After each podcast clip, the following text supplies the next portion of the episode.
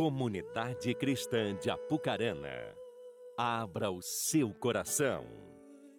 Momento da Palavra de Deus.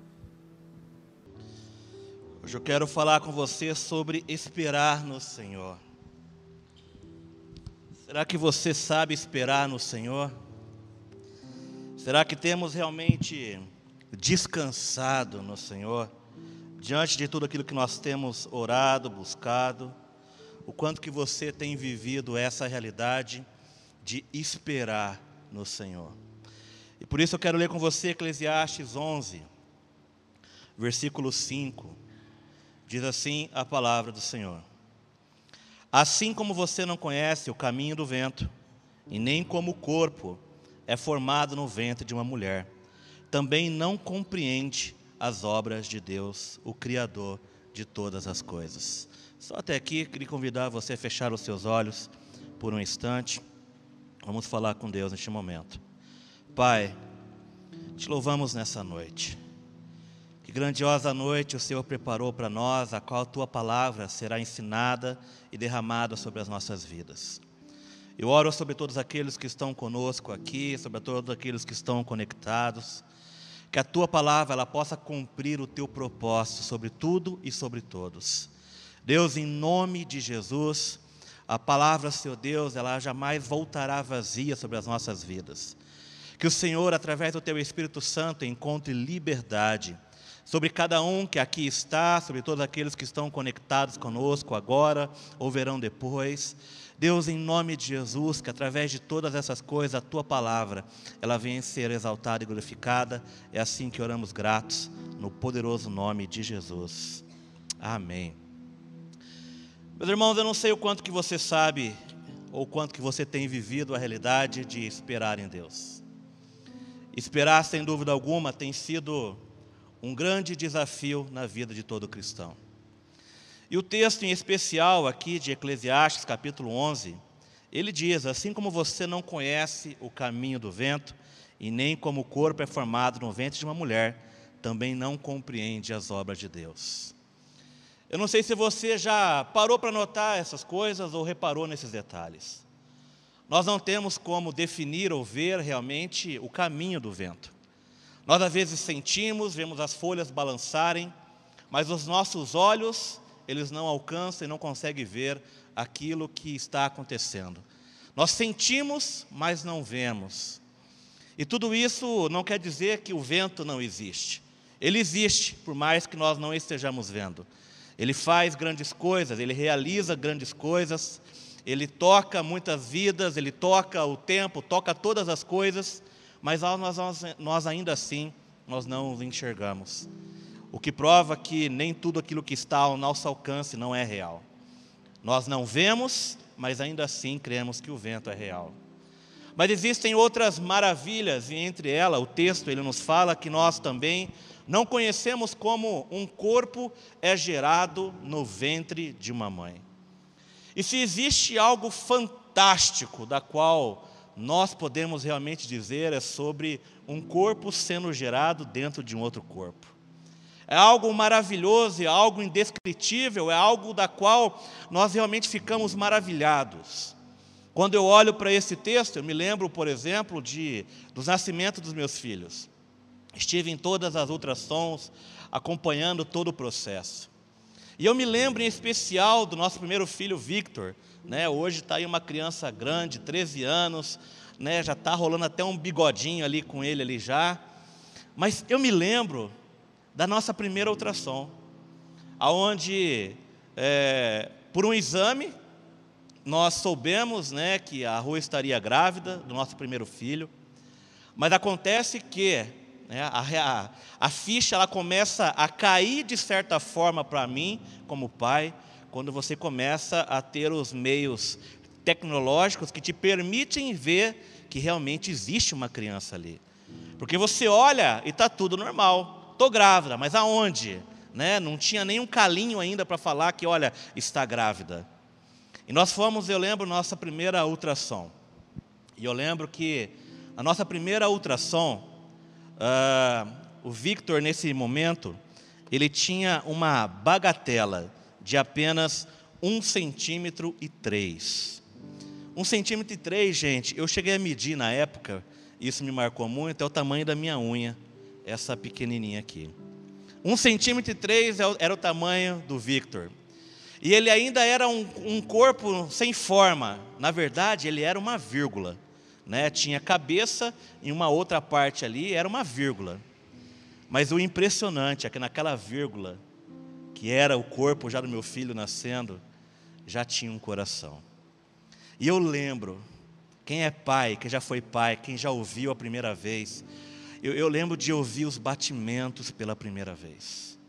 A força, com aqueles batimentos, aquela tela lá, o médico colocou, e o coração batia, e o coração meu foi junto, desesperado, porque era um batimento muito acelerado, é muito rápido, né? ele bate de maneira diferente quando ainda está nessa fase. Mas quando eu ouvi o coração do meu filho pela primeira vez, eu comecei a acreditar de que aquilo realmente era uma realidade, eu seria pai. Mas a grande verdade é que a barriga foi crescendo, a criança foi crescendo, e, e eu lembro que havia momentos onde eu não, eu, eu não, eu não via nada na, na, fisicamente na minha esposa. E ela dizia, mexeu. E eu falava assim, aonde? E eu ficava olhando para a barriga, ela falava assim, está mexendo. E eu olhava, mas aonde? E eu colocava a mão, ela falava assim, você não sentiu? Eu falei assim, não, eu não senti.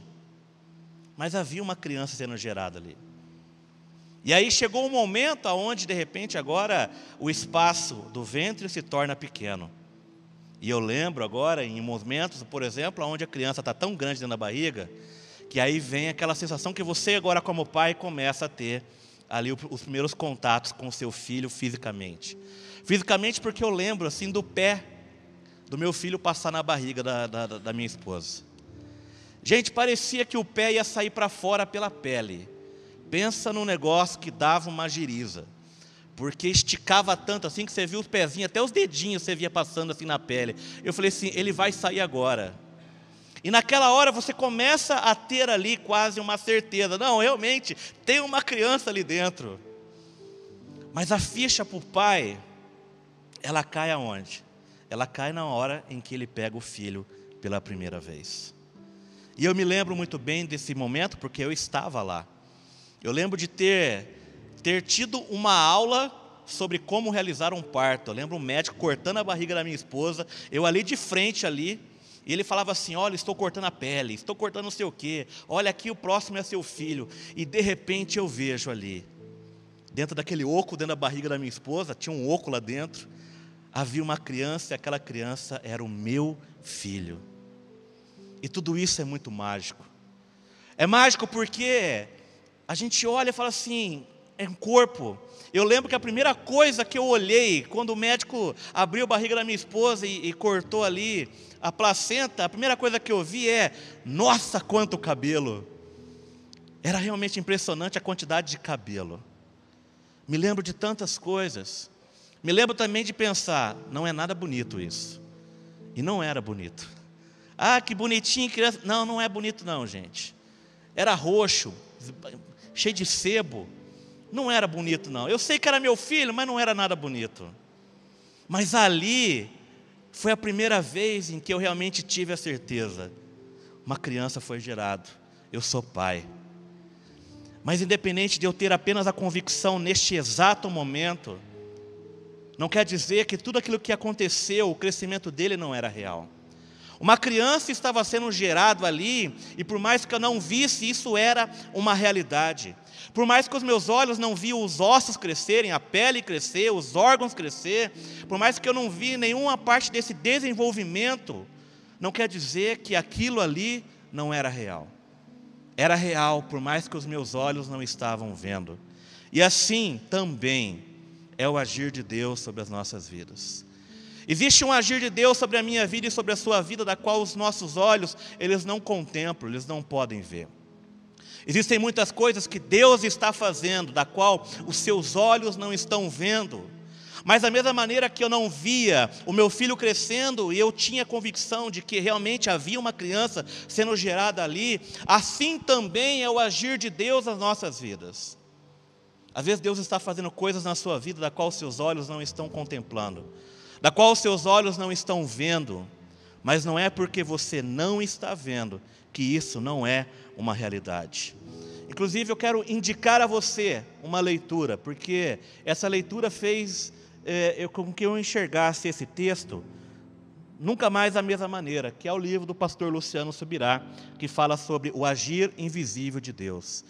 Esse livro ele está disponível até em PDF para você na própria no site da Orvalho, mas ele fala sobre todas essas coisas e eu recomendo a você a leitura porque ele fala exatamente sobre algo dentro do tema que eu também quero comunicar a você nessa noite.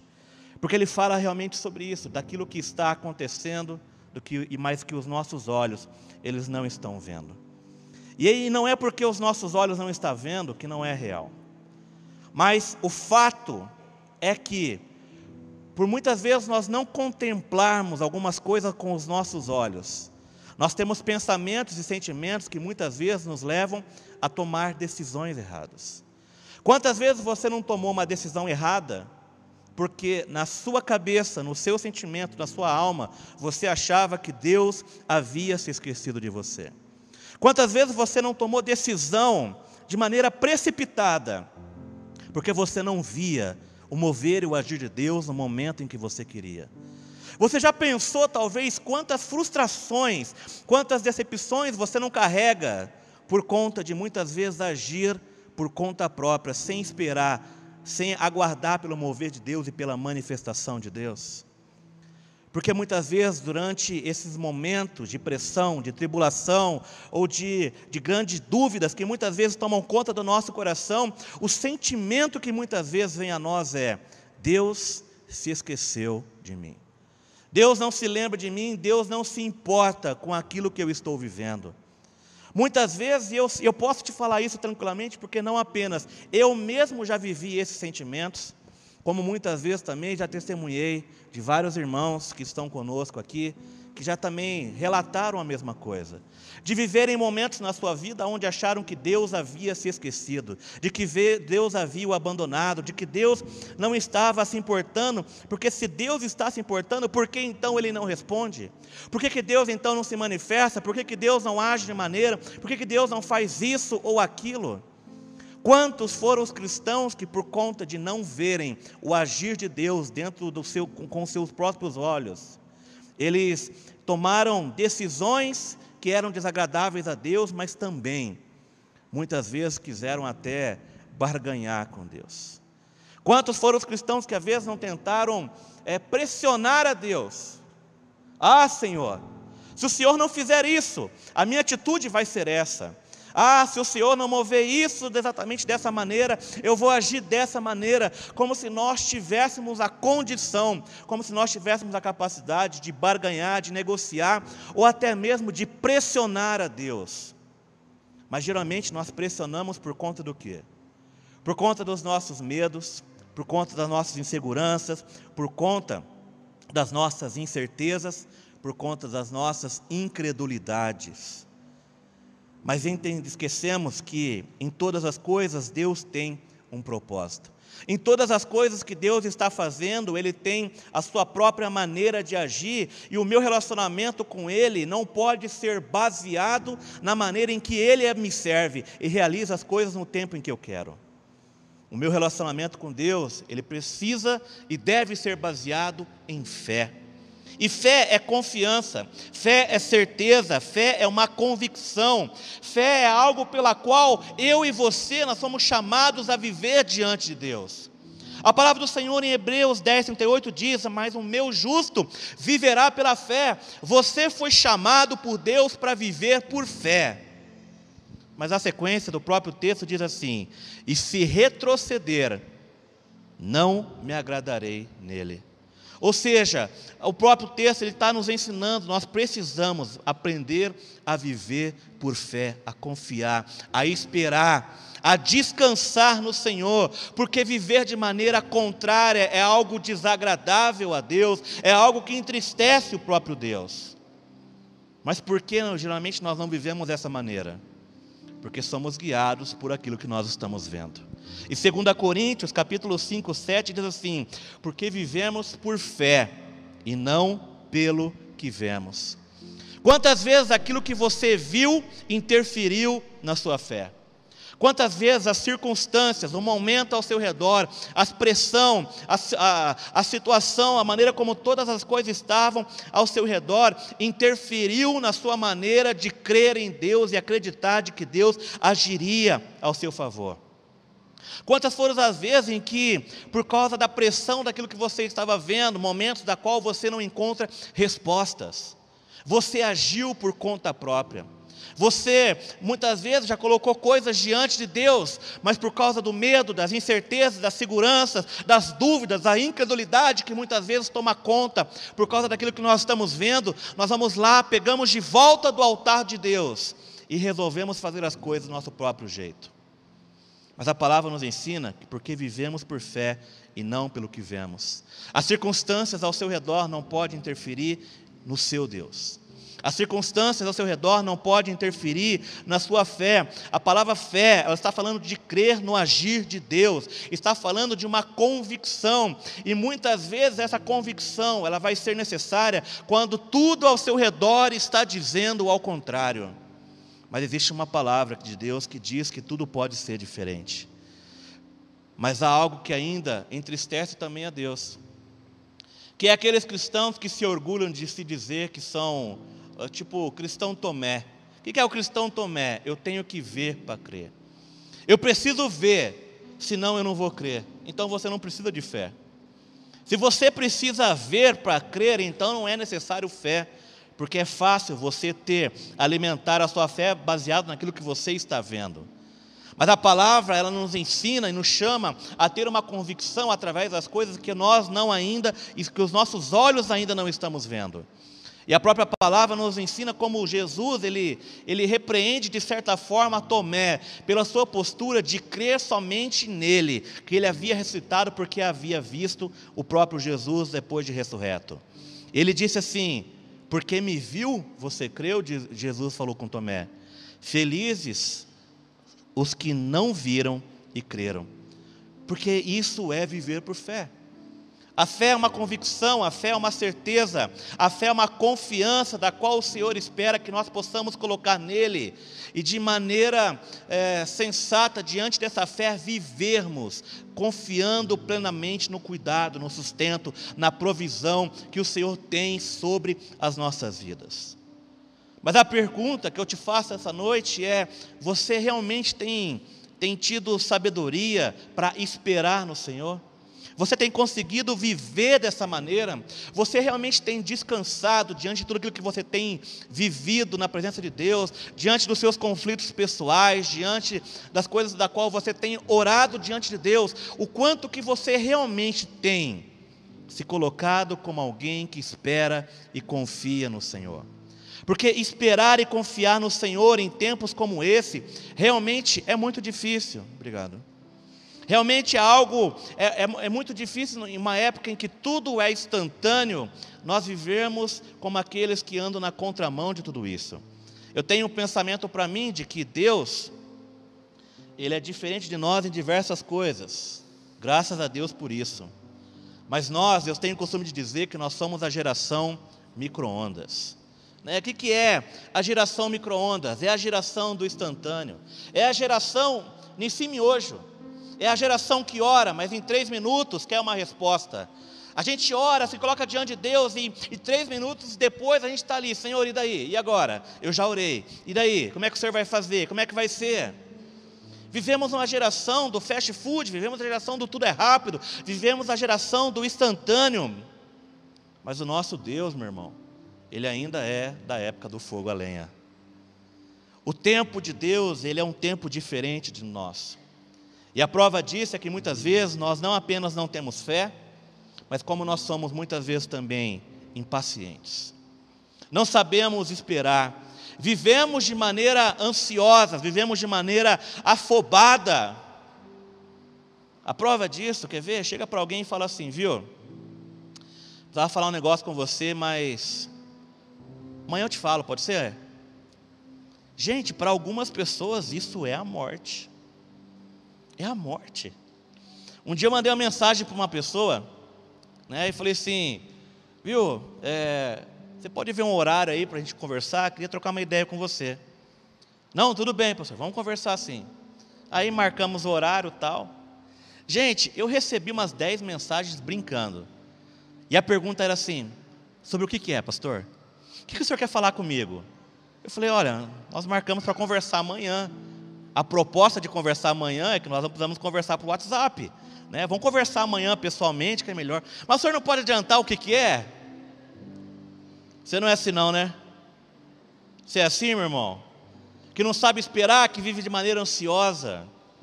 Tem pessoas, hoje ela não está aqui, ela estava aqui de manhã, mas eu falei, vou falar de noite agora também. Né? Tem pessoas que não conseguem nem embrulhar um presente para dar. A minha esposa, gente. Quantas vezes ela não comprou um presente, dela compra o um papel separado, dela fica assim para mim assim: comprei teu presente. Eu falei: é? Ela falou assim: você não quer saber o que, que é? Eu falei: não. Nossa, você é muito chato. eu falei assim: olha, é, eu lembro que a última vez que aconteceu isso era meu aniversário, mas faltava tipo assim, uns três, quatro dias para o meu aniversário. E ela estava com o presente em casa. E ela falava assim: Eu já comprei, você não quer saber o que, que é? Eu falei: Não, vida, meu aniversário é daqui quatro dias. Daqui quatro dias você me dá o presente, fica tranquila. Nossa, você é muito chato.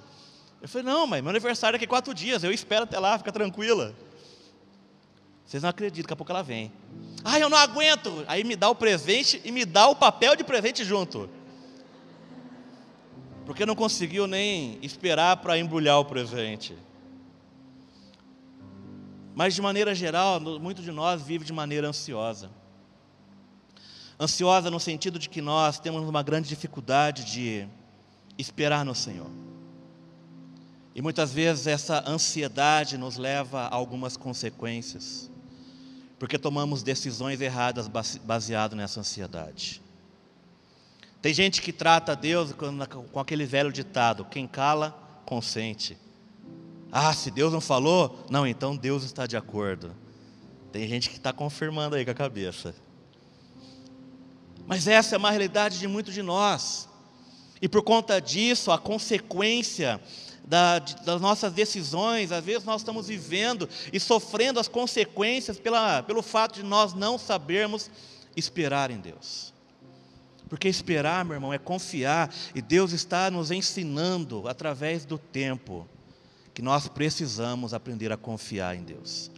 E o tempo de Deus, ele não é o mesmo tempo que o nosso. Deus está no Kairos enquanto nós estamos no Cronos. E o Kairos é diferente do Cronos. Porque o Kairos, ele fala de um momento certo, de um momento oportuno, e sem dúvida alguma, no momento oportuno, na hora certa, Deus vai prover, Deus vai se mover, Deus vai agir sobre a sua vida. Mas entenda que fora do Cronos somos nós, é movimento humano, que muitas vezes nos leva a algumas consequências ruins por agirmos por nós mesmos.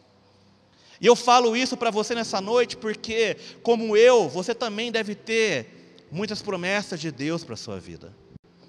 Você também deve ter muitas coisas da qual você tem orado e colocado diante de Deus.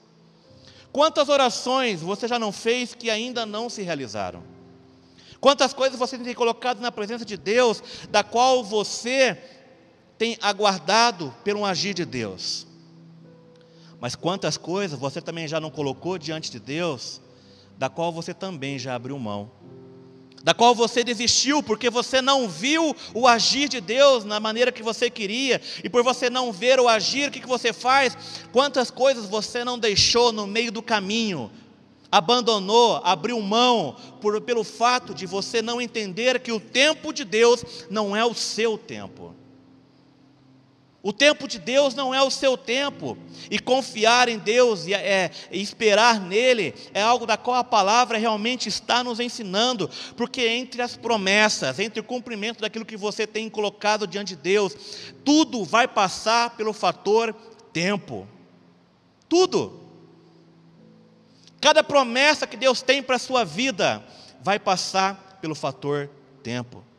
Cada pedido da qual você ora diante de Deus, cada oração, cada clamor que você já levantou diante de Deus, todas as vezes em que você chorou por algo diante de Deus, meu irmão, vai passar pelo fator tempo. Todas essas coisas vão passar pelo fator tempo. Mas você precisa entender que fé e paciência andam de mão dadas, e você precisa entender isso para que você consiga desfrutar plenamente de todas as promessas, de todo o clamor da qual você tem colocado diante de Deus.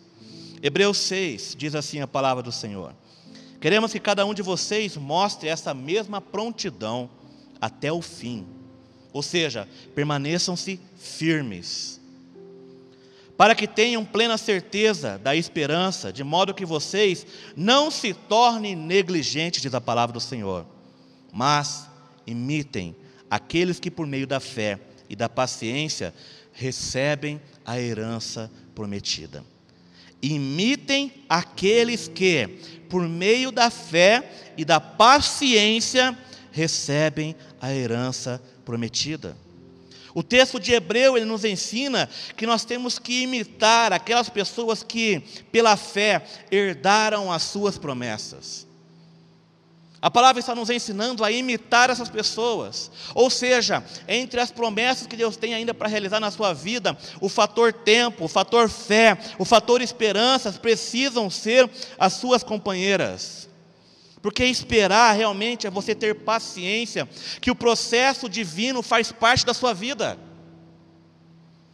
O processo divino, gente, envolve o tempo, da qual você precisa aprender e esperar e confiar de que Deus, no tempo certo, no momento oportuno, Ele vai agir sobre a sua vida. E é exatamente por isso que a Bíblia nos dá um grande exemplo de fé, que é o nosso pai Abraão. Um exemplo de fé. Por que um exemplo de fé? Porque a palavra do Senhor também em Hebreus diz assim: quando Deus fez a promessa a Abraão, por não haver ninguém superior por quem jurar, jurou por si mesmo, dizendo: Esteja certo, essa promessa que Abraão recebeu, esteja certo de que eu abençoarei e farei numerosos os seus descendentes. E foi assim que, depois de esperar pacientemente, Abraão alcançou a promessa. Deus disse para Abraão: Esteja certo que o abençoarei e farei numerosos você e farei numerosos os seus descendentes. Nesse exato momento, Abraão tem 75 anos de idade. Já não é um jovenzinho, já não é talvez um homem cheio de vigor, já não é, já não tem a mesma condição física, talvez um, um, rosto cheio de rugas, fisicamente talvez não tão forte, não cheio de vigor como deveria ser na sua juventude. E mesmo diante disso, porque Deus ele não está limitado a nada. Deus não está limitado ao tempo, Deus não está limitado à condição física, Deus não está limitado ao que você está vendo, porque Ele é maior do que tudo isso. Mas quando Deus fala com Abraão, ele tem 75 anos, mas quando a promessa se cumpre, ele tem agora, Gênesis 21, 5, ele está com 100 anos, quando ele começa a ver essa promessa se cumprindo. Entre a promessa e o cumprimento, ele precisou lidar com o tempo. Davi recebe o profeta que diz: Você será rei. Mas entre ele receber a palavra e ele sentar no trono como rei, houve a questão tempo. Tempo aonde foi necessário que eles aprendessem a confiar em Deus. Tempo aonde foi necessário, onde eles precisaram colocar realmente as suas ansiedades em Deus. Mas todos eles que passaram pelo tempo viram o cumprimento das promessas. O mesmo Deus que agiu sobre a vida deles não é o mesmo, é o mesmo Deus que age sobre a sua vida mas também vai agir sobre o fator tempo. E o fator tempo, meus irmãos, ele pode ser um grande professor sobre as nossas vidas. Sem dúvida alguma, tudo que Deus faz, Deus faz com propósito. Toda espera, meu irmão, toda espera tem como propósito amadurecer a sua vida, amadurecer a sua fé. Toda, toda espera tem um propósito, então você precisa entender: Deus não cruzou os braços diante do que você está vivendo. Deus não virou as costas para os seus problemas, Deus não está ignorando a sua dor, Deus não está ignorando o que você está passando, mas o que você precisa compreender é que Deus está usando do tempo para tratar na tua vida. Deus quer tratar na tua alma, Deus quer tratar nos teus medos, Deus quer tratar na tua insegurança, na tua incredulidade, no teu caráter, na tua fé. E sem dúvida alguma, o tempo é o que Ele vai usar para que isso realmente aconteça. Lembro-me, meus irmãos, que esse ano 2021 faz 11 anos da qual eu estou no Ministério Integral. Eu me converti no ano de 2000, então fazem 21 anos que eu me converti ao Senhor Jesus, que eu entreguei minha vida a Ele. Mas desses 21 anos, fazem 11 anos da qual eu estou em, em Ministério Integral. Foi em 2010 que eu vim para o tempo integral, não como pastor ainda, mas eu estava em tempo integral já. Mas eu lembro que antes disso, meus irmãos, como eu vivia de maneira ansiosa. Eu fritava. Sabe o que é fritar? Fritar, você bota aquele bifão na frigideira, daqui a pouco ele está ali, ó, e começa a borbulhar, você tem que virar. Era eu dormindo à noite. Eu dormindo à noite, era um bife na frigideira, eu fritava. Virava de um lado para o outro, e eu passei longo tempo fazendo, vivendo dessa maneira, ansioso. Ansioso, perguntava, questionava, pressionava, tentava chantagear. Irmão, eu tentei chantagear Deus. Tentei. Tentei mesmo. Sem vergonha na cara, tentei. Houve tempo que eu falei, Senhor, se não foi logo, eu não quero mais. Passei por tempos assim, onde eu falava assim, Senhor, quando vai ser? Por que, que não vem logo? Por que, que não acontece logo? Por que, que, por que, que está demorando tanto? Já fazia tantos anos que eu estava me preparando, ouvindo, sabe, Deus falar que isso aconteceria, e eu fritava, fritava, questionava a Deus, murmurava com Deus, reclamava com Deus: Senhor, quando será? Quando será? E aí entrei na carne, onde eu falava assim: Senhor, se não for, não quero mais. Eu fico imaginando Deus me ouvindo falar. Tem hora que eu fico pensando, Deus olhava para mim e falava assim: coitado. Quem você pensa que é? O Deus aqui sou eu. Porque muitas vezes eu tentava pressionar a Deus baseado nas minhas ansiedades. Mas eu me lembro de um dia, na sala quadriculada, de um outro endereço em que nós estávamos.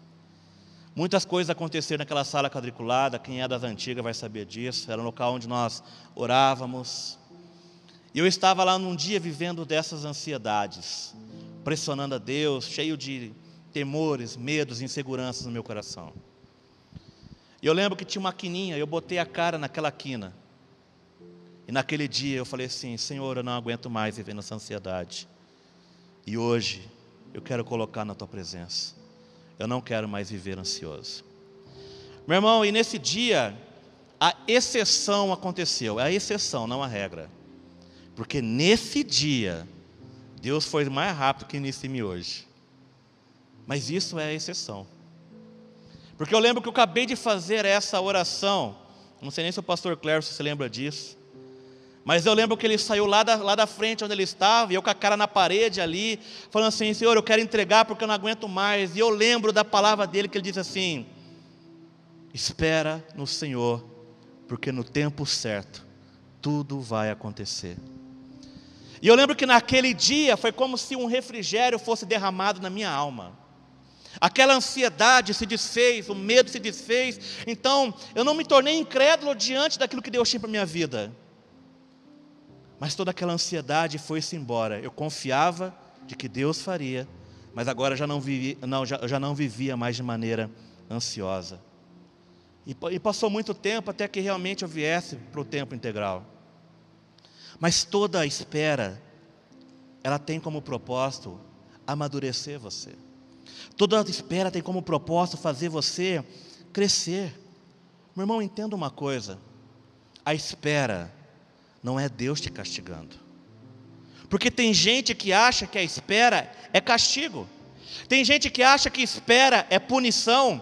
Tem gente que acha que, baseado nas suas vidas, no passado, dos seus erros, olha, eu não estou vivendo isso, eu não estou, eu não estou desfrutando disso, porque Deus está me castigando, porque no meu passado eu fui isso, eu fui aquilo. E tem gente que acha que Deus é um Senhor sentado no trono, punindo você com o tempo, por causa da sua vida, do seu passado. Meu irmão, você está enganado. Você está enganado. Deus não está castigando você. Deus não está punindo você na espera. Deus não quer que você se sinta como um derrotado. Esperar não é falta de fé, mas a espera é o momento oportuno que Deus está usando para trabalhar em você. Você tem a oportunidade de se tornar alguém melhor diante das suas esperas. Você tem a oportunidade de ter um caráter transformado diante das suas esperas. Você tem a oportunidade de ter uma alma tratada diante das suas esperas. E eu quero dizer para você nessa noite, meu irmão, Deus, ele realmente ele não está de braços cruzados diante da sua situação. Deus não está de braços cruzados diante dos seus problemas. Deus não está de braços cruzados diante das suas dores. Mas o que Deus também não está é numa caixinha formatada por você, para te servir como você quer, na hora que você quer, da maneira que você bem entende. Você precisa entender que esse Deus ele está fora dessa caixinha. E fora dessa caixinha da qual muitas vezes nós colocamos a Deus, não é você que vai manusear a Deus, mas é Deus que vai manusear você. Nesse tempo, Deus vai manusear na sua alma. Nesse tempo, Deus vai manusear no seu caráter. Nesse tempo, Deus vai manusear na sua fé. Nesse tempo, Deus vai te fazer crescer, amadurecer, te preparar, te dar uma base para todas as promessas da qual você realmente tem aguardado e esperado no Senhor. Talvez você tenha orado por coisas, talvez você tenha levantado clamores diante de Deus, mas entenda, Deus está preparando você diante de todas essas coisas. Deus está te dando base, Deus está te preparando, Deus está te melhorando, meu irmão. Deus está tornando você alguém melhor, para que quando o seu clamor, você tenha a resposta do seu clamor, Deus está te preparando para que quando você tenha, quando você veja o cumprimento dessas promessas, você entender que foi Ele e não foi você. Deus está te preparando diante da espera. Salmos 41 diz assim: Esperei com paciência no Senhor. E olha que ele diz: E ele se inclinou para mim e ouviu o meu clamor. Deus não se esqueceu de você. Deus não está abandonando você. E não é porque você não está vendo que as coisas não estão acontecendo. Não é porque muitas vezes os seus olhos não estão contemplando algo que isso não é uma realidade. Tire Deus dessa caixinha. Porque muitas vezes nós estamos limitando a maneira de Deus agir. Nós estamos limitando a maneira de Deus se manifestar. Isaías 55, versículos 8 e 9 diz: Porque os meus pensamentos não são os vossos pensamentos, nem os vossos caminhos, os meus caminhos, diz o Senhor. Porque assim como os céus são mais altos do que a terra, assim são os meus caminhos mais altos, mais altos do que os vossos caminhos, e os meus pensamentos mais altos do que os vossos pensamentos. Deus sabe, meu irmão. Deus sabe o que está fazendo e como está fazendo as coisas na sua vida. E muitas delas, talvez no agora, você não consiga compreender perfeitamente. Mas entenda algo importante. Nessa espera, Deus está te ensinando algo. Deus está te preparando para algo. Deus está te melhorando para que você compreenda que a vitória que você vai receber sobre todas as coisas vem através da presença dEle, da manifestação dEle. Romanos 8, 37, o texto diz assim: Mas, em todas essas coisas, somos mais do que vencedores por aquele que nos amou. Olha que interessante que o texto está dizendo. Em todas as coisas somos mais do que vencedores por meio daquele que nos amou, porque eu digo a vocês: fé e esperança, saber esperar no Senhor, sem dúvida alguma, vão te conduzir a um tempo de vitória. Você crê nisso? Mas o que é ser mais do que vencedor? Porque existe vencedor e perdedor, mas o que é ser mais do que vencedor? Essa é uma das coisas que o livro, por exemplo, ele traz esse, esse relato, da qual eu gostaria até que você tivesse a oportunidade de ler depois. Ele, algo que ele ensina é sobre uma revelação da qual Deus trouxe sobre ele do que ser mais do que vencedor. Porque ser mais do que vencedor, existe aqueles que venceram e existe aqueles que foram derrotados. Mas quando a palavra fala sobre ser mais do que vencedor, fala que além de você vencer, você será alguém melhor, com uma alma melhor. Por, por meio de tudo isso, Deus está tratando na sua alma. Ser mais do que vencedor é entender que em algum momento, sem dúvida alguma, você vai colher os frutos de tudo aquilo que você tem esperado no Senhor. Mas ser mais do que vencedor é saber que nesse exato momento você é alguém muito melhor de que quando tudo isso começou.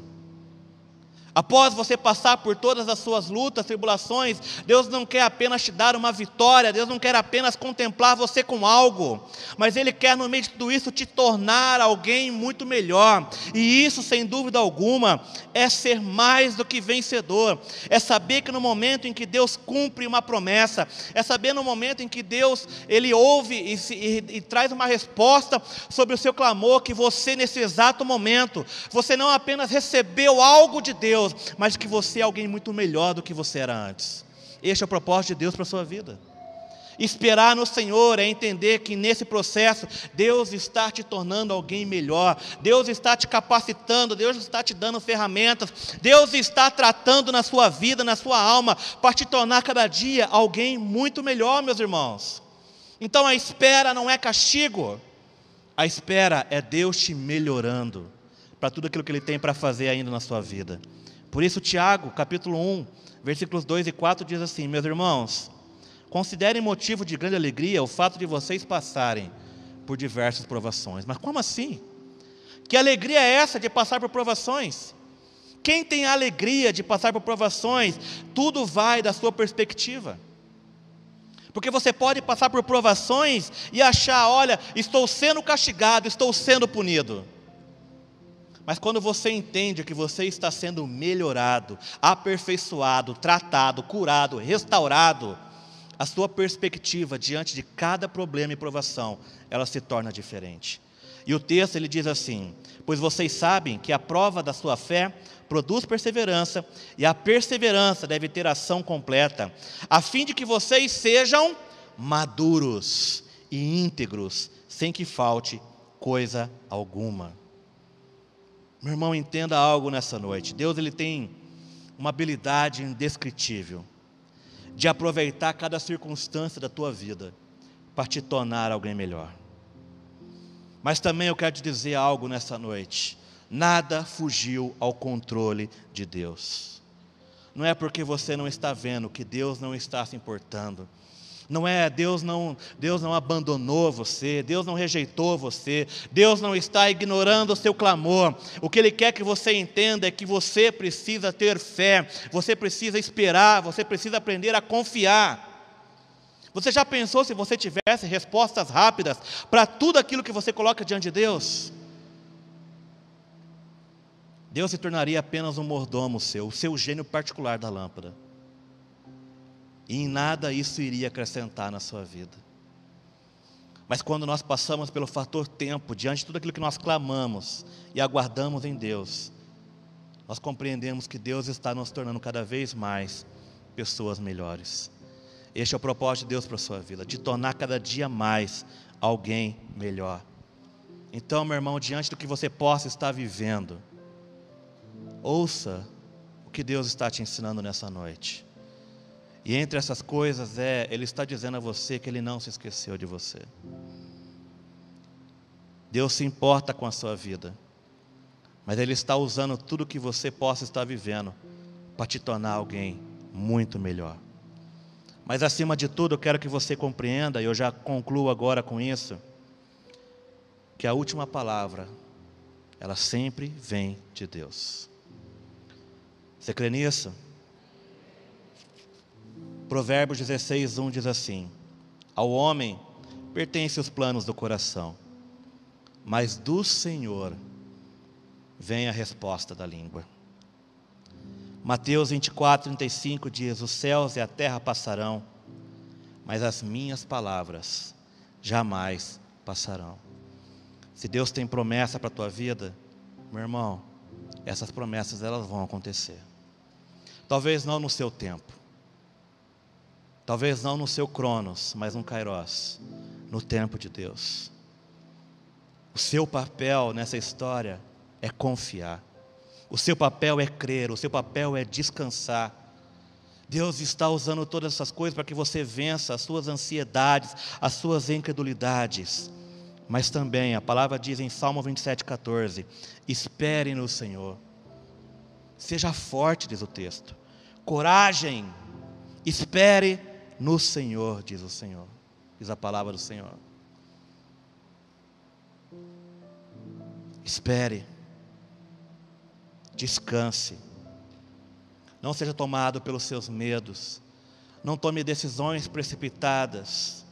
Não deixe que a sua alma te guie, mas deixe que o Senhor guie você. E para isso você precisa confiar e esperar nele. Queria convidar você a se colocar de pé por um instante. Eu quero ler mais um texto para você, para a gente poder estar orando.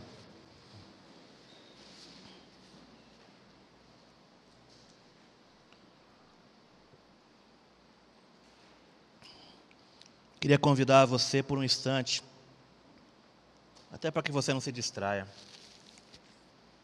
Feche os seus olhos por um instante.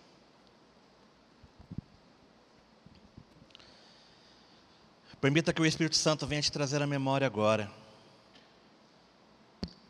Todas as vezes em que você não esperou. Permita que o Espírito Santo te traga a memória agora, todas as vezes em que você agiu por conta própria.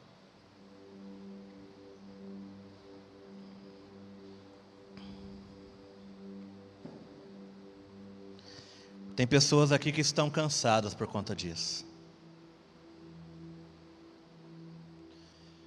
Tem pessoas aqui que estão olhando para tudo como um grande fado, porque estão cansadas. Não esperar no Senhor te cansa, meu irmão. Agir por conta própria vai te deixar exausto, vai te deixar fraco, sem força e, acima de tudo, vai roubar a sua fé. Há muitos corações que estão aqui nessa noite que estão tomados de incredulidade. Tem tantos sonhos abandonados. Tem tantos planos e projetos que foram deixados de lado porque o esperar para você foi difícil. Mas hoje, o Senhor quer renovar a tua força. Ele quer renovar a sua fé. Mas para que isso aconteça, Ele te chama a confiar nele. Deus nessa noite está dizendo para você: confie em mim, espera no Senhor, diz a palavra, espera no Senhor. O salmista diz: Esperei com paciência no Senhor, e ele se inclinou para mim e ouviu o meu clamor. Eu quero te dizer uma coisa nessa noite. O mesmo Deus a qual Davi fez essa oração é o mesmo Deus que está aqui hoje. E da mesma maneira, sem dúvida alguma, eu quero que você entenda que da mesma maneira que ele se inclinou para ouvir o clamor do seu servo, ele também se inclina nessa noite para ouvir o seu clamor porque os ouvidos do Senhor não estão tampados para você, Ele não te abandonou, Ele não rejeitou você, Deus não se esqueceu de você, meu irmão. Mas o que Ele quer que você aprenda é: confie em mim. Não confie na sua alma, não confie na força do seu braço, confie em mim, diz o Senhor. Mas se confiar em você te deixou cansado e exausto, eu quero que você ouça a palavra que Deus tem para você nessa noite. Feche os seus olhos, por favor, porque eu quero que você ouça, não a mim, mas eu quero que você ouça Deus falar com você através desse versículo. Isaías 40 é o que Deus te diz nessa noite, meu irmão. E Ele diz isso para sua alma que muitas vezes está cansada, derrotada e exausta. Isaías 40 diz assim a palavra do Senhor: Ele, Ele fortalece o cansado, Ele dá grande vigor ao que está sem força, diz a palavra do Senhor. E o texto diz, versículo 30: Até os jovens se cansam e ficam exaustos, e os moços tropeçam e caem. Mas versículo 31 de Isaías 40 diz: Mas aqueles que esperam no Senhor renovam as suas forças. Aqueles que esperam no Senhor renovam as suas forças. E ainda diz: voam alto como a águia, correm e não fiquem exaustos, andam e não se cansam. Deus quer renovar a sua força hoje. É Ele que dá vigor, é Ele que dá força àquele que está cansado. Este Deus está aqui. Este Deus está aqui, se inclinando para ouvir o seu clamor. Ele não se esqueceu de você, meu irmão. Deus não se esqueceu de você. Mas Ele te chama a confiar. O Todo-Poderoso diz para você: confie em mim.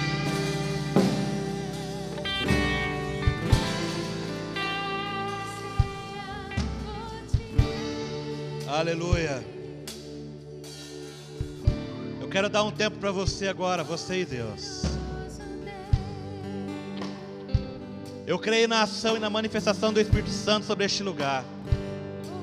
E eu creio em nome de Jesus que o Senhor está renovando as suas forças nessa noite. Mas tudo isso está diante da tua sinceridade de reconhecer que você precisa aprender a confiar em Deus. Talvez seja tempo de você pedir perdão a Deus pelo tempo em que você não confiou nele, que agiu por conta própria, das decisões que você tomou sem Deus. Mas após isso, creia que o Espírito Santo vai te renovar nessa noite, em nome de Jesus. O louvor vai estar aqui, adorando a Deus. Enquanto isso, eu quero que você se renda a Ele. Seja sincero com Deus. Diga a Ele, Senhor, eu estou cansado eu estou exausto, mas o teu Espírito me renova, eu quero aprender a esperar no Senhor. Fale com Deus, meu irmão, fale com Deus, minha irmã.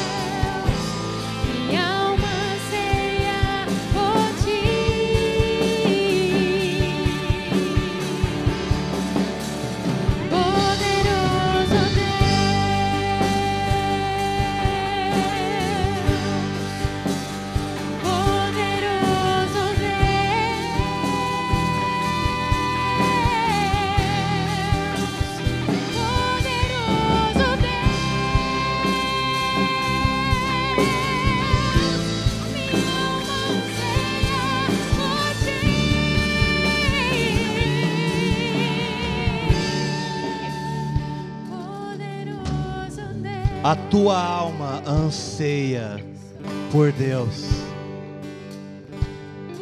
Você pode tentar suprir de diversas maneiras, mas a tua alma tem sede e sede do Deus vivo.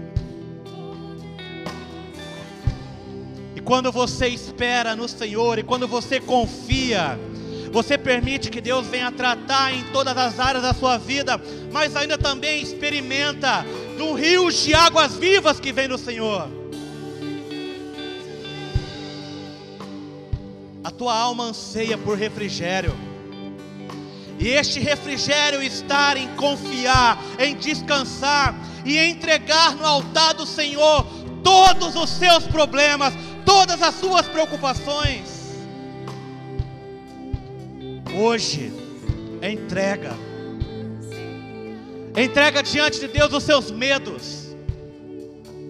Entrega diante de Deus a sua incredulidade. Entrega diante de Deus aquilo que você precisa. Levante o seu clamor diante dEle. Coloque no altar, meu irmão, mas não tome de volta. Pare de agir por você mesmo. Porque a palavra do salmista diz: Esperei com paciência, e ele ouviu o meu clamor. Deus se importa com o que você está sentindo. Por isso os ouvidos dele estão inclinados para ouvir o que você tem a dizer. Mas entenda que não apenas ouvir o seu clamor, ele quer te socorrer. Ele quer te ajudar. E para isso você precisa confiar nele. Mas aqueles que esperam são renovados em nome de Jesus. Quero orar pela tua vida. Feche seus olhos, estenda suas mãos. Pai, eu oro por cada um que está aqui nessa noite, por aqueles que estão conectados conosco. Espírito Santo de Deus, eu oro para que o Senhor nos ensine a ter fé, para que o Senhor aumente a nossa fé, Deus. Que toda ansiedade, que todo medo, que toda incredulidade saia em nome de Jesus das nossas vidas. Não queremos caminhar por aquilo que estamos vendo, queremos caminhar por aquilo que o Senhor está nos guiando. Por isso, ó Deus, em nome de Jesus, eu oro sobre cada um que está aqui neste lugar. Eu oro, ó Pai maravilhoso, para que o Senhor encontre em nós, ó Pai, pessoas sedentas, famintas, mas que também esperam e aguardam ansiosamente pela Tua presença e pela Tua manifestação. Sem a Tua presença, Senhor, nós não queremos ir a lugar algum. E assim, Deus, em nome de Jesus, eu oro também. Para que todos aqueles que aqui estão sejam renovados pelo Teu Espírito Santo. Eu declaro em nome de Jesus o renovo do Espírito Santo sobre a tua vida. Eu declaro que a sua alma seja renovada pelo Espírito de Deus.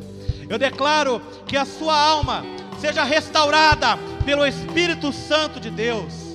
Eu declaro em nome de Jesus que você desfrute da plenitude do Senhor.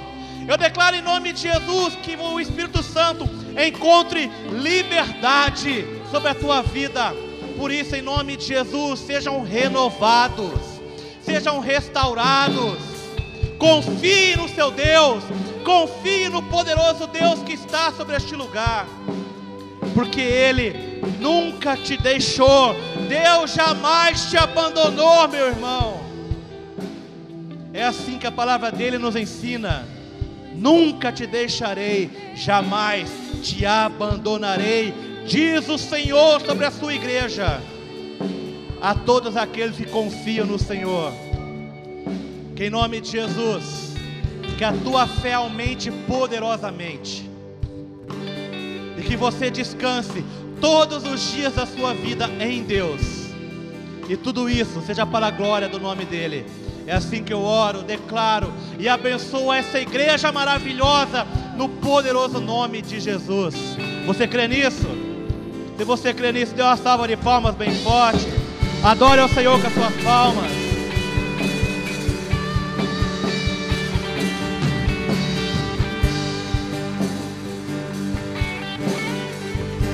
Aleluia. Aleluia. Que o Senhor abençoe a tua vida, que o Senhor abençoe a tua semana. Mas acima de tudo, que vocês sejam renovados pelo Espírito de Deus. Vamos em paz, que o Senhor acompanhe a todos. Deus abençoe vocês em nome de Jesus.